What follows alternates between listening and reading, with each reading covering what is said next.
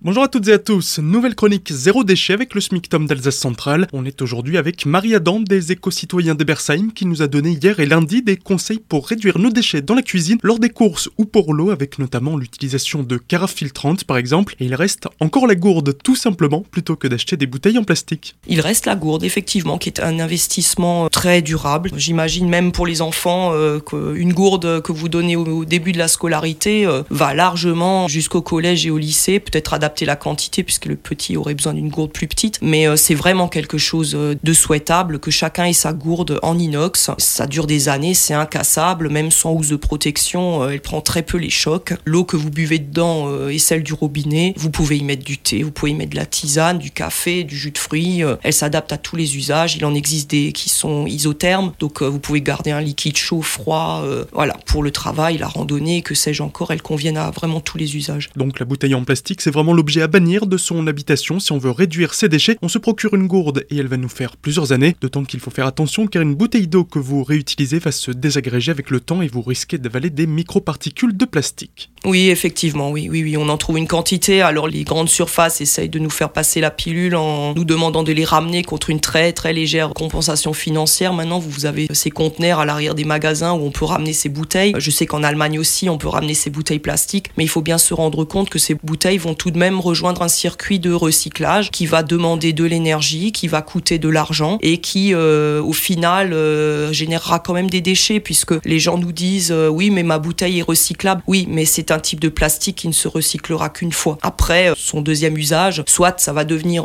que sais-je, un pull au vert, un arrosoir ou que sais-je encore, mais à la fin, ça finira quand même à la poubelle. Donc, à, à éviter à tout prix. D'autant que ce processus de recyclage se fait avec un petit voyage entre temps, mais en plus, voilà. Donc si on rajoute tout le circuit, effectivement, on arrive à un bilan qui est absolument catastrophique euh, depuis la production jusqu'au transport, euh, au magasin, euh, au consommateur, puis retour à la poubelle, qui est elle-même transportée, qui est elle-même. Enfin bon, c'est sans fin quoi. C'est donc la bouteille d'eau, l'eau du robinet. si on a un peu de mal avec le goût, on met un petit filtre en amont du robinet, mhm. ou alors on filtre l'eau et on la laisse se reposer quelques heures avant de la consommer. Mais voilà, sinon c'est la gourde et vraiment on peut toujours avoir de l'eau minérale en bouteille, si possible en verre et consigné localement. Mhm. Et comme ça, en empreinte carbone, on est bon. Voilà.